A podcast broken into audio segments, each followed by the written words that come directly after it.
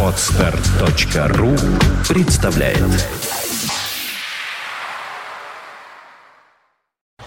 You are listening. You're listening to Internet Radio Funtank FM. Funtank FM.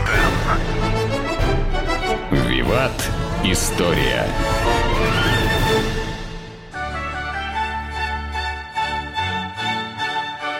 Здравствуйте, вы слушаете радио Фонтан КФМ. В эфире еженедельный выпуск программы «Виват История». В студии автор ведущей программы Сергей Виватенко. Добрый день, Сергей. Здравствуйте, Саша. Здравствуйте, дорогие друзья. Программа выходит при поддержке компании «Весткол». «Весткол» всегда на вашей стороне. Как всегда, в конце программы историческая викторина, приз для которой предоставлен на выбор. Может быть, это книга издательства Витанова. Витанова «Хорошие книги о хороших людях» или сертификат на 1000 рублей на посещение ресторана «Гапикус» по адресу канал Грибоедова, 25. Сергей, так у нас сегодня Никита Сергеевич Хрущев в программе. Да, не пройтись ли нам по Никите нашего Сергеевича, Да, не Михалкова, да, а Хрущева. Итак, дорогие друзья, ну я думаю, Саш, мы как бы начнем, потому что тема-то достаточно широкая, но что-то сегодня расскажем. Итак, э, Никита Сергеевич Хрущев, политик противоречивый, э, много о нем хорошего, много плохого. Саш, э, вот где у нас все похоронены члены Политбюро, руководители партии, правительства? Э, в Москве. У стен Кремля? Да, а Никита Сергеевич Хрущев где похоронен? А вот не знаю, кстати. Ну, из-за того, что его сняли, его Да, похоронили да. на Новодевичьем кладбище. Ага. Так вот, э, там Эрнст Неизвестный, тот самый скульптор, которого он называл разными плохими словами, на известной манежной выставке, да, выставке манежа, может, сегодня поговорим об этом, А когда Никита Сергеевич умер, как раз у него заказали памятник ему, и, и, э, Никита, о, господи, извините, Эрнст Неизвестный сделал памятник, две мраморные глыбы, одна белая, другая черная, и вокруг, э, и между ними, так вот, голова его, Хрущева. То есть цвет и тени великого десятилетия, да? Нельзя, да вообще любого человека, наверное, нельзя мазать какими-то одними красками. Я все время пытаюсь об этом сказать, да, что когда мы про Петра Первого говорим достаточно критически или наоборот что-то еще, я, ну, пытаюсь с разных сторон с вами говорить, дорогие друзья. А, еще раз говорю, я с вами, э, скажем так, достаточно честен, и я не выдумываю источники. Просто мне сейчас снова написали, я не слышал про такой источник. Ну, извините, как бы, да, я, честное слово, еще раз говорю, я всегда, я могу оговариваться, могу, а, скажем так, э, ну, врать я не буду. Я то, что знаю, я вам говорю. Понятно, да? Ну и при Никите Сергеевиче Хрущеву давайте поговорим, действительно. Тоже у нас такая, знаете, залихватский нервный человек, который там гнобил интеллигенцию, там чуть войну не начал ядерную. Правда ли это? Конечно, правда. Но это, наверное, не вся правда про Никиту Сергеевича. Итак, Никита Сергеевич Хрущев родился 17 апреля, как мой сын Федор, а, 1894 года в селе Калиновка Курской губернии. Как пишется в его биографии, в семье шахтера. А, Дорогие друзья, как бы не относиться нехорошо к Курской области или губернии, в деревне там все-таки, наверное, живут крестьяне, а не шахтеры. Хот- ну, понятно, что хотели показать, что Никита Сергеевич из наших, из пролетариев, а не из крестьян, да? Поэтому, возможно, ему придумали его э, шахтерское происхождение. Интересно. А, вот, да. Наверное, все-таки он был крестьянин. В этом нет ничего плохого. Понимаете, да? Ну, вообще-то я читал, что он пастухом был в свободное Это время. Никита Сергеевич был пастухом. Да. Да. А, папа, отец, отец, папа да. был шахтером, да, то есть... э, а не то, что родили Никита Сергеевича Хрущева, да, священник пришел, говорит, о, говорит, шахтером будет. Вряд ли такое, да? Хотя, конечно, в своих биографиях Никита Сергеевич говорил, что он был шахтером. Такой анекдот был в 50-е годы. А, Алан Даллас решил уничтожить ЦРУ, потому что она не может ответить на три вопроса э, из истории, что происходит в Советском Союзе, да? А, вот. Э, первый что-то, кто такие педерасты, извините, да, вот как бы, да, то есть про художественную выставку, да. Второе, чем занимается ДСАФ. И третье, не могут найти шахту, на которой работал Никита Сергеевич Хрущев. Ну, действительно, дорогие друзья, а, а, согласимся, что если действительно Никита Сергеевич Хрущев работал на шахте, то, наверное, в этот 10 лет, когда он правил, да, с 53 по 64 год, наверняка бы эту шахту облагородили бы, да, провели туда асфальтированную дорогу, там, поставили памятник, там, старики шахтеры вспоминали, да, как он на гора там давал, там, или прочее. Не нашли. не было такой шахты, да? Хотя везде пишется, что он там в ней работал. ну, наверное, нет, то, что он был пролетарием, сто процентов в районе Юзовки, Донецка, да? Но говорить о том, что вот он был шахтером, это тоже спорный вопрос. А, итак, э, Никита Сергеевич действительно рано ушел после того, как был пастухом и прочее. Кстати, вот эта вот деревня Калиновка, да, э, она была, естественно, облагорожена в 50-е годы. Это была такая коммунистическая деревня, там, да, горячая вода и прочие там разные вещи были. А, сейчас она, там есть памятник Никите Сергеевичу. У нас памятники Хрущева достаточно редки, но вот там этот памятник есть. А вообще, как вы думаете, Саша, а в каких э, городах или в каких регионах или субъектах федерации в нашей стране есть улицы, посвященные Никите Сергеевичу Хрущеву? Не ну, знаю, по логике. Не знаю. А кто больше всего благодарен НС Хрущеву? Украина. Ну, да, наверное. Но там, кстати, нет, нет, ну, кстати, на Украины нет из-за голодомора. Ну, там, за определенные репрессии мы еще поговорим. Нет. На самом деле, это э, репрессивные, республики репрессированных народов, потому что он их вернул. То есть есть э, в, в Мегасе Э, Магаси, это столица Ингушетии, улица Хрущева. А есть площадь Хрущева в Грозном. По-моему, есть и в Нальчике. Ну, там, да, где там вот репрессированные народы, там как бы о нем помнят, да, потому что он их вернул. Но как бы у нас действительно к нему такое неоднозначное отношение. Итак, Никит, продолжим. Никита Сергеевич Хрущев работал на шахте. А то, что он работал на шахте, 2014 году сыграла для них определенную роль, потому что те, кто работал на шахте, в армию не забирали на фронт. И вот он как всю войну проработал в районе Юзовки, да, нынешнего Донецка, где-то, когда началась революция, а, тоже непонятно. То есть такая вот, скажем так, мутная история. На самом деле, когда, э, когда Сталин на него сердился, он его называл народовольцем с издевкой и называл поляком. А вот, да, что это было оскорбление – Почему, на, на, а, извините, не народовольцем, народником его называл. Почему? Потому что по одним из версий Никита Сергеевич Хрущев впервые попал э, в Совет рабочих депутатов своего этого рудника, да, и шахты, где он работал, по спискам левых эсеров. А вот, а почему поляков? Потому что у него жена была, э, жила была из города Холм. Это Хельм сейчас город ну, Укра... э, в Польше тогда это принадлежало еще Российской империи, да, а в 30-е годы как раз, а в 30-е годы у нас были, скажем так, поляков не любили, э, и были репрессии, вот Константин Константинович Черкасовский был репрессирован, один раз Никита Сергеевич идет, э, идет со Сталином по коридору, а навстречу Муренков. И вот Сталин останавливается, говорит, Никита, говорил он своим акцентом, вот Георгий Максимилианович говорит, что ты поляк и поворачивает уходит, оставляет один на один. Типа шутка. Да, но как бы Никита Сергеевич по такой шутке после этого очень сильно психовал. Так или иначе, э, скажем так, э, в 18 году он вступает в коммунистическую партию. С 18 года он уже член коммунистической партии нашей страны. Принимает активное участие в гражданской войне. Но он не был какой-то военачальник, не был руководитель. Он был э, комиссар, комиссар одного из таких достаточно мелких отрядов. Вот, оно был многонациональный отряд, потому что там такой был Мольнер, венгер, да, который был военнопленный. И после того, как Венгрия победила, ну, при нашей помощи революция социалистическая, да, он его пробивал все время как своего товарища по гражданской войне. А, о окончании гражданской войны он на партийной работе, и его отправляют в 29 году. Кстати, как видите, да, образования практически нет. Ну, в Донецке окончил техникум, в 29 году, примерно 28-29 его отправляют в Москву э, в, в университет, э, в Академию Красной профессуры, где он становится первым секретарем, руководителем ячейки партийной, и это началось его рост. Рост был тоже интересный, кто его лоббировал. В это время, в это время там была студентка, а потом работала Надежда Аллилуева. Это жена Сталина. И наверняка Аллилуева рассказывал Иосифу Виссарионовичу про политическую борьбу, которая происходит у них в университете. Ну, там же были разные там фракции, там бухаринцы, троцкисты и прочее, прочее, прочее. А, опять-таки, я не знаю, можно ли в это окончательно верить, но я считаю, что это очень похоже. Надежда Аллилуева...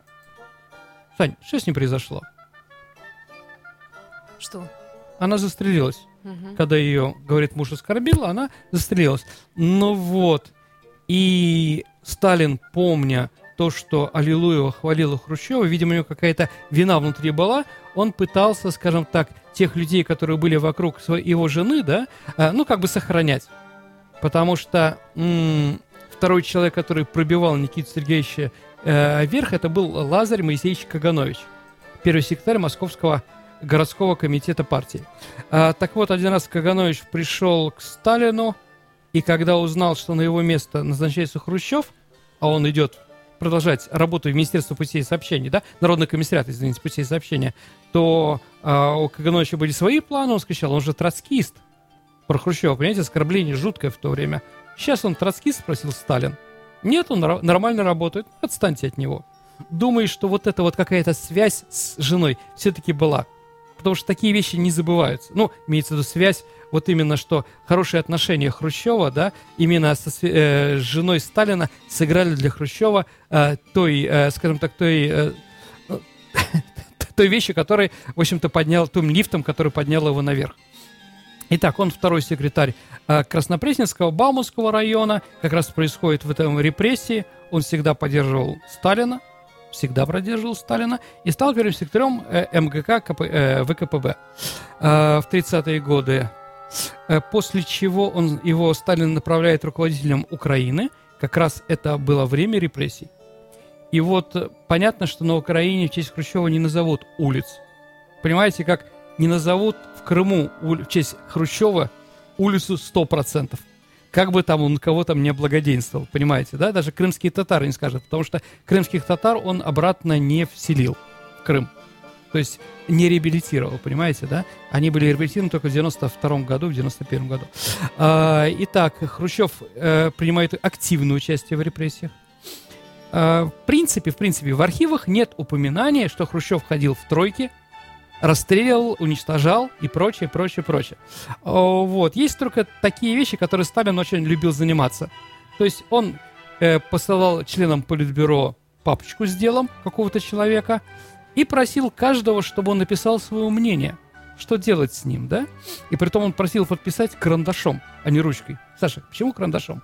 Как Чтобы можно было стереть? Нет, как раз карандаш стереть невозможно. Чернила могут выветриться а графит не выветрится никогда. Поэтому у нас столько рисунков Леонардо да Винчи, нарисованных mm-hmm. карандашом, понимаете, а не тушью или прочее. Это вечно. Вечно. То есть он как бы вот такую играл в вечности. Давал синий карандаш, красный, чтобы это все было ясно. Вот, и они там писали там «Смерть этой собаки», подпись там, да, э, там, там, там «Троцкистский Б, нет пощады» подпись, да, там, а, вот, там, и прочее, прочее, прочее. Никита Сергеевич тоже там подписывался и давал какую-то характеристику этого человека, которого уже будет репрессировать. Но не более того. То есть э, документов нет. Но документов нет, многие историки считают, потому что э, его, скажем так, верный, э, верный, скажем так, соратник Серов, который был начальником э, КГБ при нем, да, он уничтожил все документы, почистил все документы, связанные с 30-ми годами, с репрессиями Никиты Сергеевича Хрущева. И как бы знаменитый этот крик на... Тоже, опять-таки, я не знаю, правда это неправда, но, по-моему, правда. Похоже, когда Никита Сергеевич выступает с, на 20-м съезде своим э, речью по уничтожению культа личности Сталина, из зала кричат «А сам-то, а сам ты где был?» Хрущев осекается и спрашивает, кто спрашивает? Ну, в ответ молчание, да? Вот молчите, говорит Никита Сергеевич, и я молчал. То есть в принципе, в принципе, конечно, Никита Сергеевич ничем был не лучше, дорогие друзья, и не хуже Кровавого Берии, там, жуткого Сталина, там, да, а, Кагановича того же самого, да, который уничтожал, там, или Андрея Александровича Жданова. Ну, понятно, да, они все были люди своей эпохи. Не было там э, белой вороны в среди членов Политбюро, просто не было. Его просто бы уничтожили. Понятно, да? Итак, э, когда началась война, Никита Сергеевич Хрущев – э, возглавил э, несколько, началь, был начальником политуправленческих фронтов Юго-Западного, Сталинградского и прочее. Он несет официальную ответственность за поражение нашим, наших войск в районе Харькова, Изюм, Харьковской изюмской наступательной операции. А, то есть, ну, как местный царек, или как э, патриот своей малой родины Украины, да, где он был первым секретарем партии, она была захвачена немцами, и понятно, он хотел, чтобы ее освободили. Чем же править-то? Когда страна оккупирована. И вот тот кусок, который оставался, это Донбасс и Харьков, да, с этого стороны он начал наступление. Жуков и генеральный штаб давали, э, давали э, советы не наступать там, потому что у нас нет там сильной армии, там и многие, да, но Хрущев дал честное слово коммуниста, что наступление будет удачным. После того наступали под Сталинградом, наступали, да, он и Голиков несет ответственность. А, да, он человек, который руководил, один из руководителей обороны Сталинграда. Сто процентов. Наверное, там можно было честь него назвать площадь или улицу. Он несет определенную часть победы, да, которая была там. Все-таки, скажем так, Сталинградская битва была выиграна, поэтому, наверное, его вклад тоже в это есть. После войны, ну, 44 года он снова вернулся уже на Украину, начал восстанавливать как раз в это время первым секретарем Запорожского обкома КПСС становится Леонид Ильич Брежнев. Да, как раз вот он тоже. Помните, книжка «Возрождение» была, да? Как Никита, э, то есть Лев, э, э, Леонид Ильич восстанавливал Запорож, э, Запорожье. То есть э, в это время они с ним познакомились и шли рука в руку. А, вообще, вообще, конечно, если говорить о Никите Сергеевиче, чем он отличался, если отличался, конечно, он был народный как бы у него было образование. Ну, Максимили... Глеб Максимiliaнович Маленков был из священников. Ну, наверное, значит, родители у него были образованы, если священник, да? Тоже вроде учился в семинарии там, да? А, вот. Каганович был из, из эм, скажем так, из продав, ну, продавцов, да, то есть, ну, тоже какая-то определенная такая вещь. А вот Никита Сергеевич из крестьян. И вот это вот обра- э, отсутствие образования, ну, может быть, только у Михаила Ивановича Калинина еще отсутствие образования, да? Но Миха- э, Михаил Иванович Калинин никогда не претендовал на первую роль в партии и в государстве, хотя он был там президентом нашей страны, головой, да, но никогда ничем, да. Никита Сергеевич вот позиционирует, как вспоминал Надежда Аллилуева, э, Хрущев ходил в вышиванке, в этой рубашке украинской, да, и когда они напивались там на даче, у ближней даче или дальней даче в Кунцево, э, напивались у Сталина по ночам, а вот он заставлял его, Сталин заставлял его танцевать ГПК. Я не знаю, как это было, наверное, было страшно. Вряд ли. Ну, такие взаимоотношения. Кстати, тоже интересно. Э, вот члены Политбюро в гости к другу ходить не могли. Было запрещено. Один к другому придет, ну, сразу готовит заговор, значит, их расстреляют, да? Поэтому они встречались только ночью у Иосифа Виссарионовича на ночных этих посиделках, эти пиры Валтасара, о которых, в общем-то, неплохо написал Фазиль Искандер. И вот Никита Сергеевич показывал, что он малоумный, малообразованный, преданный. И действительно, и действительно, дорогие друзья, к концу жизни Сталина Сталин в нем не усомнился ни разу.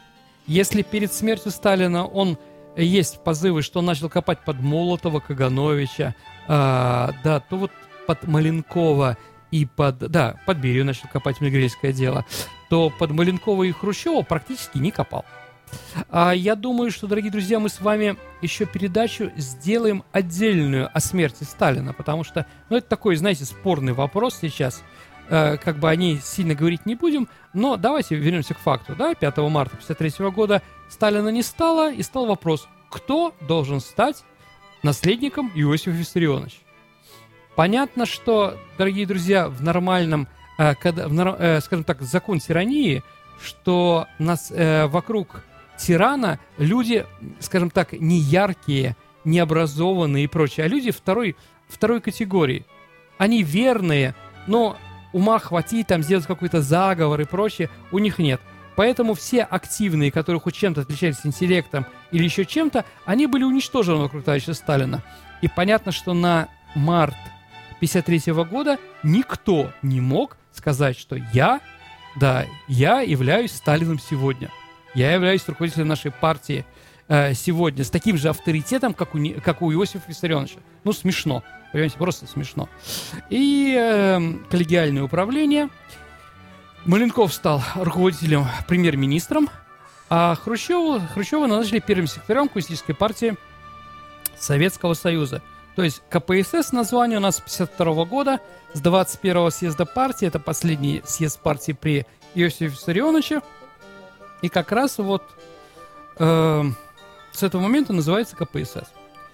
Э, тоже интересно, 53-55 год продолжал в политической борьбе Там было три человека, которые могли захватить власть, которым реально претендовали. Это, как сказал Маленков, это Никита Сергеевич Хрущев и третий Лаврентий Павлович Берия. Ясно, что чтобы что-то делать, надо объединяться, чтобы уничтожить третьего, да? Э, Глеб Максимилианович и Никита Сергеевич объединились против Лаврентия Павловича. А в том, что они обвиняли Лаврентия Павловича, ну как бы, да, за что его арестовали, ну это просто смешно. То есть, да, мы можем подчини, э, подписаться под любым тем предложением, который предлагал э, э, э, Лаврентий Павлович. Например, ему обвиняли в том, что он говорил, что нам Германия, ГДР нам не переварить. Давайте сделаем нейтральную Германию, соединим все четыре сектора, объединим. Второе. Э, страной должно править не партия в первую очередь, а государственное правительство. Потому что партия должна направлять, да, а правительство должно это делать. Э, вот. Третий он предлагал как раз сократить ГУЛАГ, уничтожить ГУЛАГ, потому что он опасный, да? Ведь, если вы помните, именно Лаврентий Палыч сделал первую амнистию. Помните фильм, дорогие друзья, и Саш, «Холодное лето» 53 -го года? Когда Сталин умер, а, была амнистия, по которой вышли, по которой вышли, ну, большое количество уголовников. В первую очередь, политические тоже выпускали, но не в таком количестве, да, и то, что здесь было, Специально это делал Лаврентий Палыч и не специально, неизвестно. На самом деле, дорогие друзья, тут еще такая вещь, если мы говорим про Лаврентия Палыча. Подписал амнистию же ведь не Берия, а Ворошилов. Если помните песню Владимира Семеновича Высоцкого, да, рано утром проснешься, откроешь газету, да, вот, ну там, где это Клим Ворошилов и братишка Буденный даровали свободу, их так любит народ. Действительно, подпись была Клима Ворошилова, и по всей стране э, э, эта амнистия ассоциировалась не с Лаврентием Павловичем Берием, а именно с председателем Президиума Верховного Совета Климом Ефремовичем, Климентом Ефремовичем Ворошиловым, а не товарищем Берия.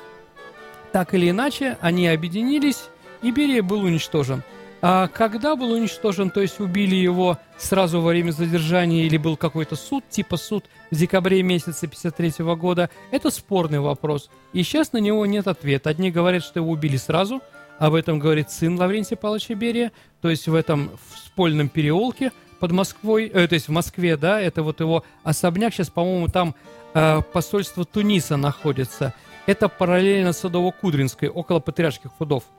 Вот там он находилась говорит, что его убили сразу там. Да? Никита Сергеевич же говорит, что он был арестован, над ним якобы вышел какой-то суд, его в конце концов убили. Да, он признался там, что он английский шпион, там, ну, понятно все. А, ну, спорный вопрос, не знаю. Не знаю, но я думаю, что мы, может, еще об этом тоже поговорим с вами, потому что о Лаврентии Павловиче тоже стоит поговорить. Это достаточно интересная личность нашей истории. На самом деле, товарищи, у нас столько разных тем, как бы, да, только было бы здоровье и желание ваше слушать, да, ради меня терпеть. А вот, да, мы еще с вами о чем, о, о многом поговорим. Ну, давайте, наверное, вот закончим сегодня именно... А, давайте еще вот что скажем, да? И вот 53-55 год. А, борьба Маленкова и Хрущева. Кто кого перетянет. Что было интересно. Хрущев и Маленков ездили, ездили в Англию с визитом политическим на корабле и вот они пришли, и англичане заметили и долго над этим смеялись, что один и другой боялся идти впереди. То есть они все время держали, чтобы они на равном расстоянии шли в одну ногу, да, и чтобы вот они вдвоем шли одинаково, чтобы показать, что у них коллегиальное руководство. Но в конце концов а, Хрущев нашел, чем можно, скажем так, свергнуть Маленкова, и начал, а, скажем так, эм, раскручивать реабилитацию ленинградского дела. Ленинградского дела и дела врачей. Но дело врачей еще Берия отпустил, а вот ленинградское дело, конечно, ответственный за ленинградское дело полностью на Глебе Максимилиановиче Маренкове. И вот это вот его обвинение в репрессиях Ленинградской партийной организации сыграло той силой, да, то есть э, тем ключом, по которому Никита Сергеевич возглавил наше правительство. Но об этом, то, что он сделал во время своего Совета Тени Великого Десятилетия, мы еще с вами обязательно поговорим. Тогда переходим к викторине. Я Да, напомню Саша. сразу про призы, что призы предоставлены у нас рестораном «Тепличные условия». Ой, Гапикус. Простите, Гапикус, конечно. Сертификат на 1000 рублей на посещение ресторана по адресу канал Грибоедова, 25. Либо на выбор книга издательства Витанова. Витанова хорошие книги о хороших На самом людях. деле, это очень хорошие призы, дорогие друзья. да. Замечательные, да, согласна абсолютно. К- А, итак, у нас в прошлый раз был поэтический вопрос. Про э, э, «Я убит под Ржевом». Кто еще дух- э, значит, э, написал э, в этом же стиле, да, в этом же стиле Тем же ямбом. двухперстным ямбом, Да. да. написал знаменитое стихотворение. Ну, понятно, что оно был русскоязычный должно быть. Это «Ни страны, ни погоста не хочу выбирать, на Васильевский остров да, я приду похоже, умирать». да. Иосиф Бродский. А Есть у у нас правильные нет ответы? правильных ответов. У нас есть ФЕД, я тебе ничего не скажу. У нас есть Ну, блог возмездия, много Э, других Дорогие друзья. Ну, мы же там сказали во второй нет, половине сожалению. 20 века. ну, может быть, просто было. я поначалу перепутала, а может быть, просто невнимательно посмотрели. А Вот, да, ну про 20 век, конечно. Ну, так или иначе, мы остались Я сегодня пришел без тебе с победителя. приветом рассказать, что солнце встало. Да. Хорошо. Ну, ну, что делать, дорогие друзья? Надеюсь, что следующий вопрос будет вам проще. Но что скрывать, дорогие друзья, вы, наверное, знаете, что радио Фонтан КФМ имеет уши, как бы имеет свою историю, хвост от Радио Рокс. Да, была такая хорошая, сейчас не будем ничего говорить, да, радио. И вот вопрос, э, роковый вопрос, да, может для кого-то роковой. Дорогие друзья, а какой знаменитый рок-музыкант написал песню, в котором есть такие слова? А, недавно в Америке я услышал, что Хрущев сказал, что он у нас зак- э, похоронит. Как? Фамилия или кличка Итак, или пес- в песне какого известного рок-исполнителя Да. есть такие слова? Про недавно в Америку, Америке, и про да, и прошла вещь, да, что который всех Хрущ- нас похоронит. да, Хрущев нас похоронит. Ваши ответы оставляйте на сайте Фонтанка ФМ в специальном окошечке «Вопрос программы «Виват История». Оно уже появилось на нашем сайте. Программа «Виват История» выходит при поддержке компании «Весткол». «Весткол» всегда на вашей стороне. В студии был Сергей Виватенко, историк. До новых встреч. Спасибо, было интересно. До встречи в эфире. До свидания. You are listening. You're listening to Internet Radio Fontanka FM. Fontanka FM. Скачать другие выпуски подкаста вы можете на podster.ru